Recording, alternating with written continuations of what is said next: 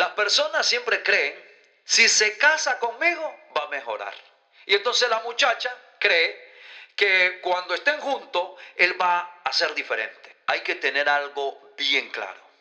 No podemos caer en el síndrome mesiánico. Creer que esa persona va a cambiar porque va a estar conmigo y yo soy su salvador. Usted no puede cambiar a nadie. Si no cambia antes, no cambiará después.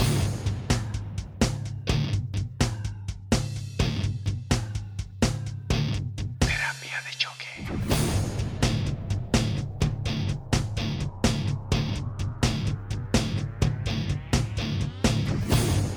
Hola, bienvenido a este podcast en el que se comparten referencias de expertos que brindan información valiosa para inquietar, confrontar y cuestionar patrones, conductas y pensamientos individuales o colectivos, responsables de alguna situación actual que requiera ser transformada para lograr beneficios en el ámbito personal, familiar, laboral y social. En esta ocasión, grabamos con Adolfo Manzanares, psicólogo clínico con especialidad en psicología forense y en violencia intrafamiliar. Bajo su plataforma de Freemind Group, brinda capacitación, asesoramiento personal, familiar y empresarial en temas de educación emocional y atención psicológica. Sin importar el pasar de los años y cuántos avances se logran en todos los ámbitos, el tema de la violencia en la familia no deja de estar presente en las noticias de nuestros países en Latinoamérica, al menos en cuestión de visibilidad de titulares, si consideramos que mucho de lo que sucede en este asunto no se expone ni se mide sino hasta que alcanza niveles de fatalidad. Adolfo es el primer invitado local que tenemos en la construcción de estos primeros episodios y logramos grabar presencialmente, por lo que logramos una calidad de origen en el audio del invitado. Quédate hasta el final que vas a disfrutar de la conversación y vamos a tener de primera mano información reveladora y útil alrededor de la violencia familiar y sus etapas y síntomas, con base en casos reales, y cómo poner un alto o salirse de un ciclo de violencia. Yo soy Osvaldo González Quijano y esto es Terapia de Choque. Terapia de choque.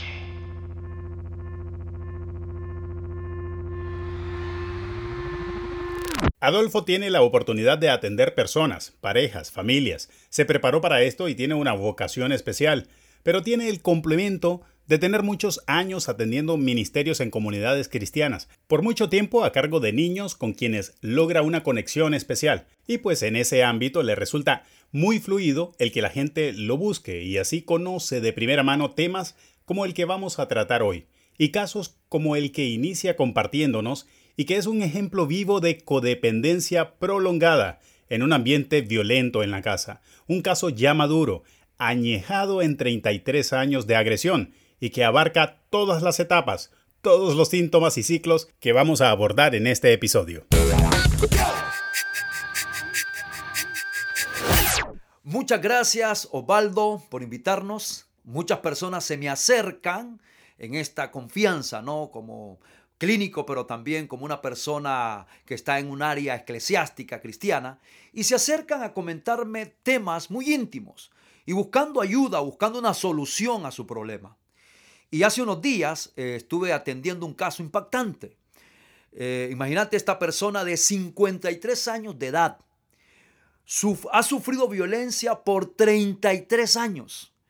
Y uno se pregunta, ¿cómo es posible que una persona sufra tanto tiempo violencia? ¿Qué es lo que lleva a una persona a aguantar tanto? Y uno se cuestiona y dice, ¿qué pasa? ¿Qué es lo que tiene en, su mente esta persona? Ahora, te estoy hablando de un médico general con una especialidad en eh, diabetes. Si no te estoy hablando de una mujer sencilla del campo, te estoy hablando de una mujer que es, tiene, tiene una licenciatura en medicina con una especialidad en diabetes. Es una persona estudiada con mucho conocimiento en este país que ha sufrido 33 años de violencia con un hijo. Eh, tiene conocimiento, es una mujer intelectual, es una mujer que atiende a sus pacientes y le cuentan también, aunque ella no es psicóloga, le cuentan sus pacientes sus líos. ¿Y cómo es posible que ella sufra tanto? Y ahí es donde no eh, logramos entender el ciclo enfermizo de la violencia, especialmente esta codependencia, la dependencia enfermiza, que la persona siente que necesita al agresor y este agresor la manipula al punto que le hace sentir que ella es la culpable de esas agresiones.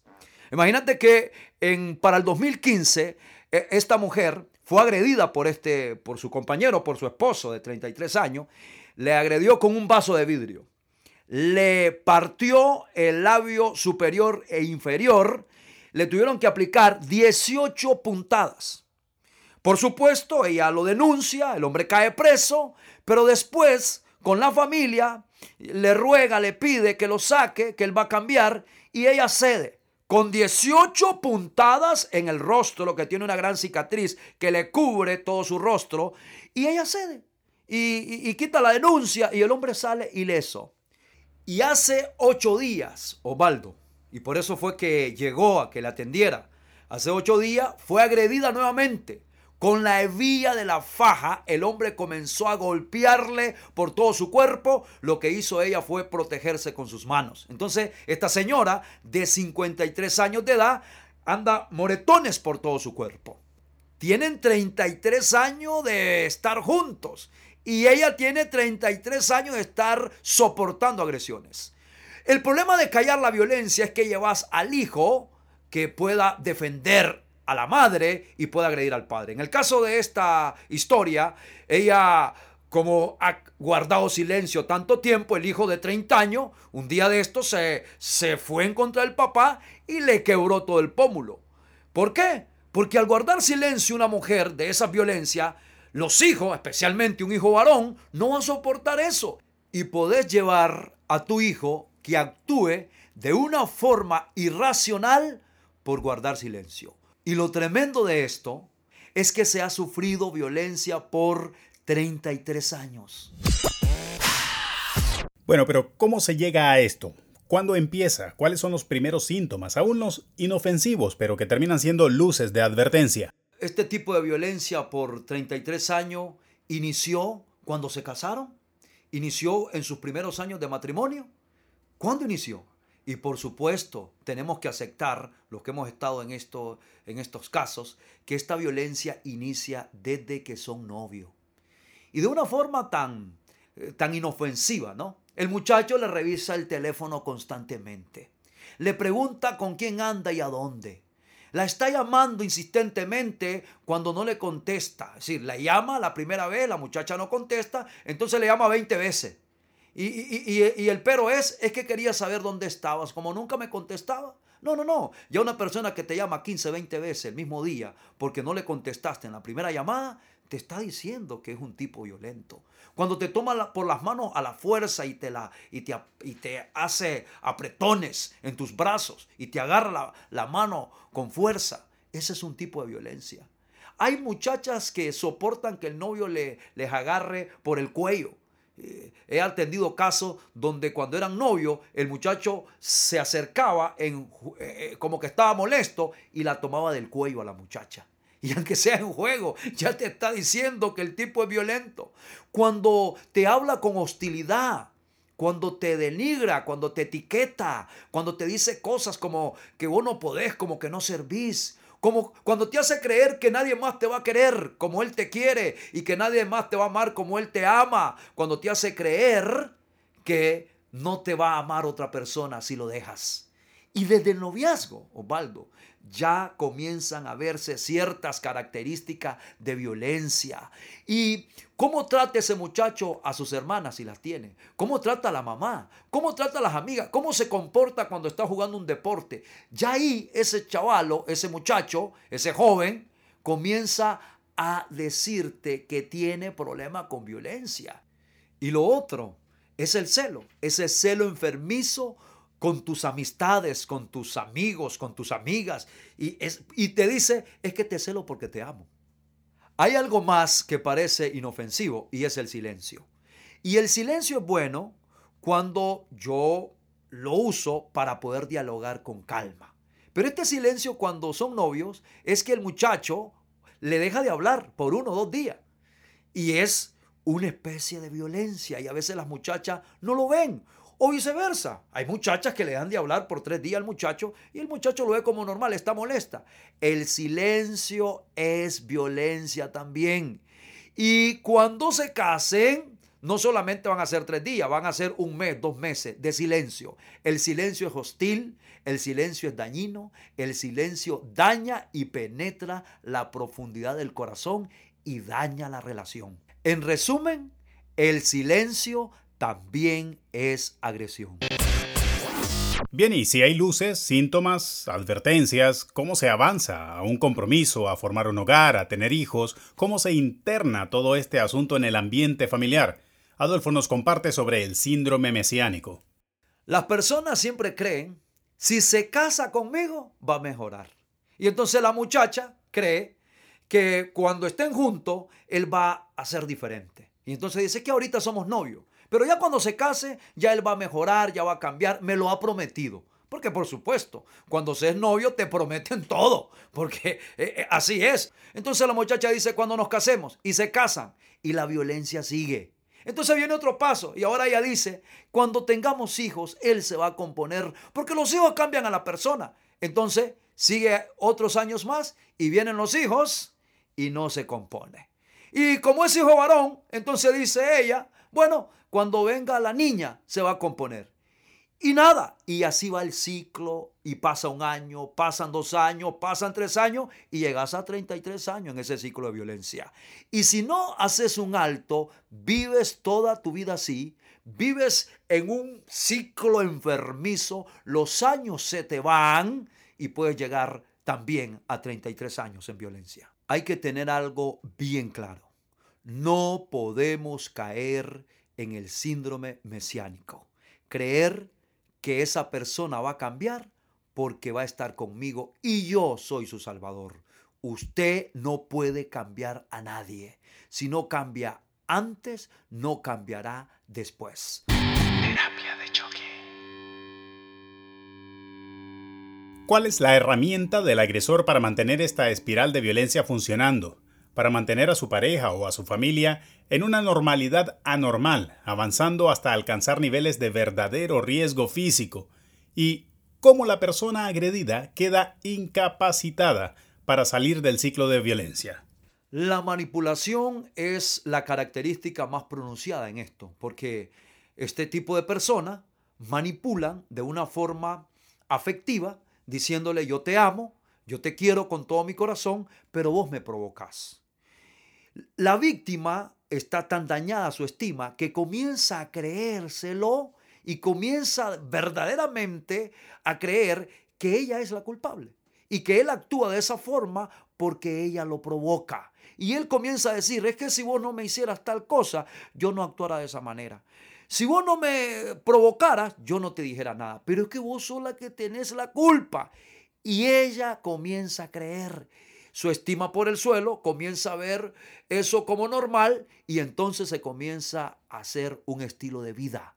Y la persona lo ve tan normal, tan natural. Por supuesto, es el ciclo enfermizo de la violencia. Ver natural lo que no está bien. Ver normal las agresiones constantes, verbales, físicas, sexuales, financieras, afectivas. Lo ves tan normal que comenzás a aceptar ese tipo de violencia y se te convierte en un estilo de vida y comienzan a pasar los años y a vivir en violencia todo el tiempo.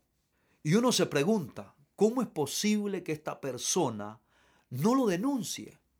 Y es que la persona intimidada por agresión física no puede, no puede hacerlo está incapacitada, no lo puede hacer. Y es uno a veces eh, está del otro lado y dice, ¿cómo es posible? ¿Por qué no lo denuncia? La intimidación provocada por agresiones físicas lleva a que la persona se quede inmóvil, no haga nada Ve al agresor y le tiembla el cuerpo. Ve al agresor y se queda sin palabra. Ve al agresor y comienza a temblar. Comienza a nublársele su mente, su visión. La persona está incapacitada. No lo puede denunciar. Y por eso es que pasan los años y esa persona vive intimidada. Y cree que si va a las autoridades, no le van a creer. Cree que él, se va, él va a salir ileso o dicen es que se va a poner peor. Y es por eso que una persona que está viviendo violencia tiene una intimidación espantosa, atroz, no hay otra palabra para describir eso. Y es ahí donde se necesita la ayuda de la familia. Y cuando la familia hace caso omiso y no se quiere involucrar, lo que está llevando es que esta persona viva así y un día de esto pierda la vida. Y es por eso que la familia tienen que abonar y ayudarle, darle fuerza, darle valentía. No le puedes decir, perdonalo, porque le haces un daño. No le puedes decir, eh, eh, eh, algún día va a cambiar. No, tenés que acompañarla, tenés que darle fuerza, darle valentía, acompañarla hacia las autoridades para darle ese valor, porque esa persona está incapacitada. Una persona que ha sido intimidada físicamente, intimidada emocionalmente, no puede denunciar. ¿Sabes cómo es eso? Venir bajando una pendiente sin freno. Ese vehículo no se puede detener. De igual manera es una persona que ha estado intimidada por violencia física. No puede denunciarlo. Tiene incapacidad para detener la violencia. Y es por eso que necesitan el apoyo de sus seres queridos. Cuando una persona ha sufrido por mucho tiempo violencia física y verbal, se obstruye el raciocinio.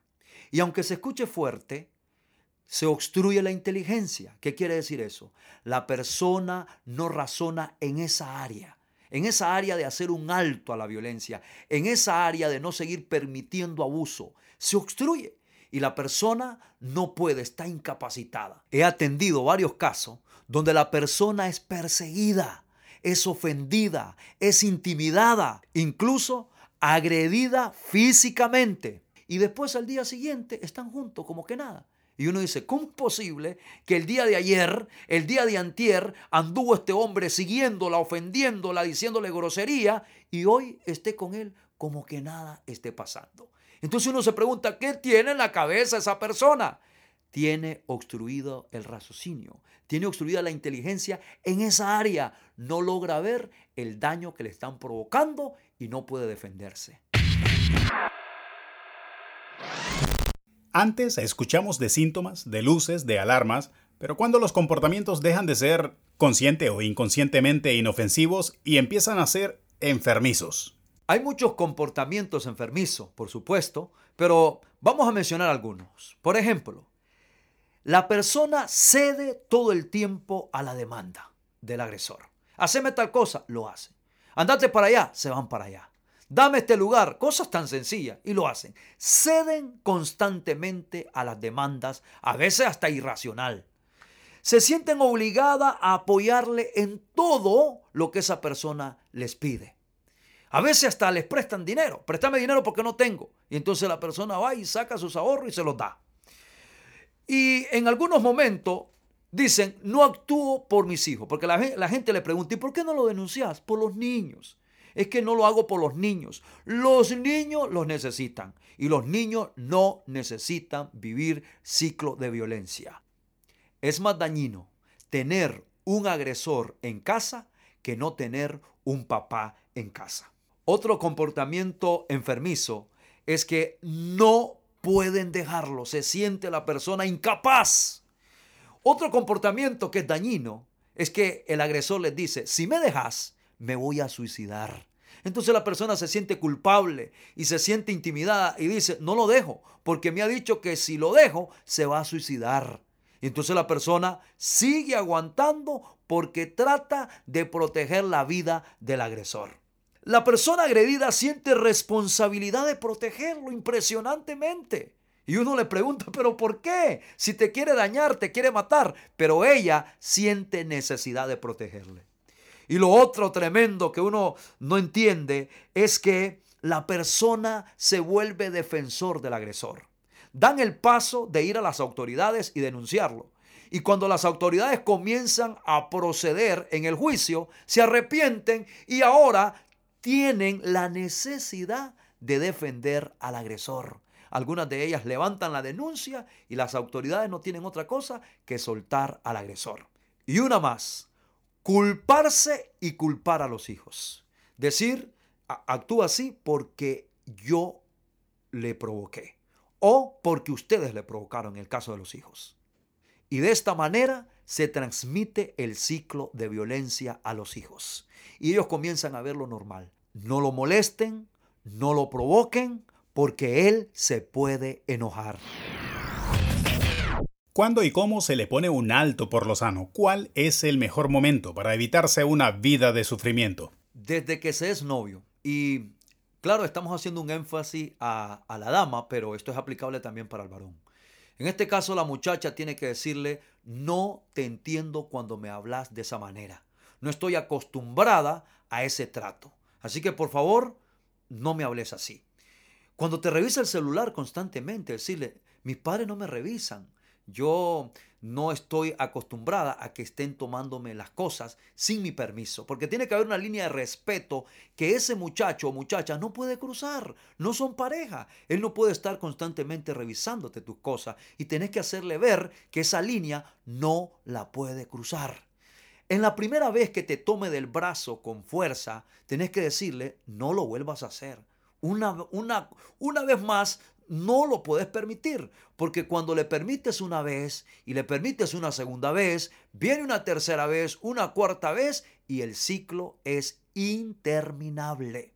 Entonces, eh, cuando se es novio, uno tiene que hablar con la persona y decirle que ese comportamiento no lo puede permitir. Y algo más, aunque no estés de acuerdo conmigo, escucha a tus padres. A veces las mismas mamás del agresor le dicen a la muchacha, tené cuidado, es cosa seria ese hombre. A veces las mismas madres, las muchachas le dicen al muchacho, tené cuidado porque esta mujer tiene un carácter. Entienda las señales, no haga caso omiso a las luces amarillas. Pero cuando una persona te toma de la mano, con fuerza, te agarra del brazo con fuerza, con enojo, ya eso no es luz amarilla, eso es una luz roja y tienes que hacer un alto. Eso no va para ningún lado y vas, como dicen por ahí, al matadero. Y vas a vivir una vida de violencia y te vas a volver una persona infeliz.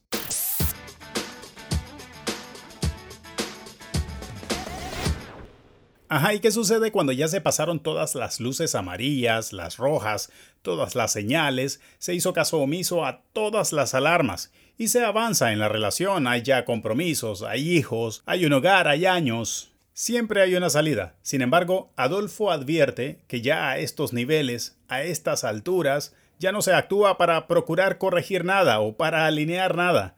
Aquí se actúa para liberarse del agresor. Siempre hay tiempo para hacer un alto. Nunca es tarde. A veces uno cree que es tarde, pero no. Nunca es tarde. Siempre hay un momento para hacer un alto, no importando cuánto tiempo estamos en ese ciclo. Una muchacha que está con un novio violento y por aquella razón no se cuidó y está embarazada, pero ella sabe que está con un violento, yo le animo que se quede sola. El error más grande que puedes hacer es casarte para tapar supuestamente el error e irte a meter al mismo infierno con un hombre que no va a ser ni un buen padre, mucho menos un buen esposo. Así que sea valiente y decida bien por usted y por su hijo. Ahora, digamos que la persona hizo caso omiso y dijo, no, me caso con esta persona. Y ya están casados, tienen dos años, tres años, ocho meses o como en el caso que iniciamos, 33 años. La primera cosa que hay que hacer es vencer el prejuicio social. Porque comenzás a pensar, ¿y qué van a decir mi familia? ¿Qué van a decir los vecinos? ¿Se van a dar cuenta de lo que yo sufro? Venza el prejuicio social y salga de ese ciclo. Por supuesto, paso número uno, denuncie. Es lo que nadie quiere hacer. ¿Por qué no lo quieren hacer? Porque da vergüenza. Dicen, se van a dar cuenta mi familia, se van a dar cuenta en mi trabajo, se van a dar cuenta en el barrio, se van a dar cuenta en el residencial y la persona entra en ese temor, en esa vergüenza social. Lo siguiente que hay que hacer, no de marcha atrás. Cuando ya denunciaste, sé valiente, buscate gente que te apoye, gente que te dé fortaleza, pero no des paso atrás. No permitas que la culpa venga y la manejes mal. Siga adelante con la denuncia, siga adelante con las autoridades y que la ley haga su trabajo. Algo que no se debe de olvidar es que no podemos hacer una mediación con agresores, con abusadores. No podés mediar con este tipo de individuo. Es importante también que aprendamos a perdonar. Y el perdón no es que el agresor merece tu perdón. No es que el agresor eh, deberías de perdonarle porque él es un ser humano. No, no, no, no. El perdón no es para el agresor. El perdón es por salud mental. El abusador ni se gana tu perdón, ni se merece tu perdón. Tenés que perdonarlo por salud mental. Y no debes de pasar por alto que tu perdón no exime de la ley al agresor. No se te olvide eso. Y también, cuando das el paso uno, se recuerda que vas y lo denuncias, recordá que el denunciarlo no es para asustarlo, no es para ver si se compone, porque la cárcel, la ley, no compone a ese tipo de individuo. Usted lo denuncia para que se haga justicia. Y recuerde, cuando usted lo denuncia, ya decidió dejar a ese abusador. No lo denuncia para regresar, no lo echa preso para que él se componga. Usted actúa porque ya decidió dejar a ese agresor.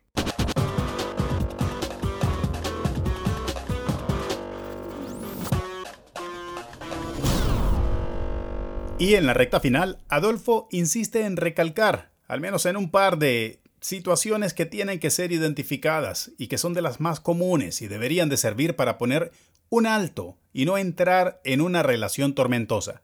Termina mencionando algo muy importante. Y acá esto yo lo quisiera recomendar especialmente para cualquier persona a la que haya llegado este episodio a sus oídos hoy y esté pasando por alguna situación similar a lo conversado si pudiera servir de habilitador para poder salir de un ciclo complicado, mucha atención a lo que menciona Adolfo acerca de la aparente fortaleza y la real debilidad de cualquier agresor. Agradezco a Adolfo el haber aceptado mi invitación para hablar de este tema. En las notas del episodio podrás encontrar sus datos de contacto. Gracias también a Ojo Baldo por la invitación. Esto es algo que me pesa de primera mano por cosas que hago a diario, gente que está sufriendo hasta el día de hoy, de todas las edades. Y me gustaría que puedan recordar las luces amarillas. Por ejemplo, cuando te dice esa persona, sin vos no puedo vivir, no puedo vivir sin ti, no me dejes por favor. Cuando te dice, si me dejas, me voy a suicidar. O cuando te dicen, actúo de esta manera porque vos me provocás. Si vos no me provocara, yo no hiciera tal cosa. Y lo otro, vos no podés cambiar a nadie. No digas cosas como, cuando él se case conmigo, va a cambiar. Ahorita él es así porque somos novios. Pero cuando se case conmigo, va a cambiar. No crea eso, usted no va a poder cambiar a nadie. Ese agresor no cambia ni cambiará. Y es importante que podamos entender que una persona que es agresor, que es violento, que es abusador, es una persona débil. El agresor, el violento, es una persona débil. Son personas que carecen de muchas cosas. Son carentes de afecto, de amor, de identidad. Son personas inseguras y sus inseguridades quieren llenarlas violentando a otros. Son personas con carácter débil. Un agresor, una persona violenta, no tiene carácter fuerte, tiene carácter débil. Tan débil que abusa de los demás. Y es importante entonces que nosotros sepamos que el agresor, el violento, es una persona sin identidad. Por lo tanto, él tiene que buscar ayuda y sanar para que pueda hacer una vida con otra persona. Y si esa persona no ha buscado ayuda y no está sano, vos no podés hacer vida con él porque vas a destruir tu vida, vas a destruir a tus hijos y vas a meterte en un infierno por el resto de tu vida. Si conoces a alguien que esté pasando por cualquier etapa o nivel de violencia, Recordá que estas situaciones requieren acompañamiento. Si estás sufriendo violencia, recordá que cualquier acción tiene que ser orientada a liberarse del agresor. Eso ya no se corrige, tenés que acercarte a alguien que te ayude. Si estás empezando una relación, no permitas, no te acostumbres, no promovas comportamientos de control y manipulación. Corta por lo sano. No podés componer a nadie. Cada persona es responsable de superar sus propias carencias. Gracias por quedarte hasta el final. Nos escuchamos en el próximo episodio de Terapia de Choque.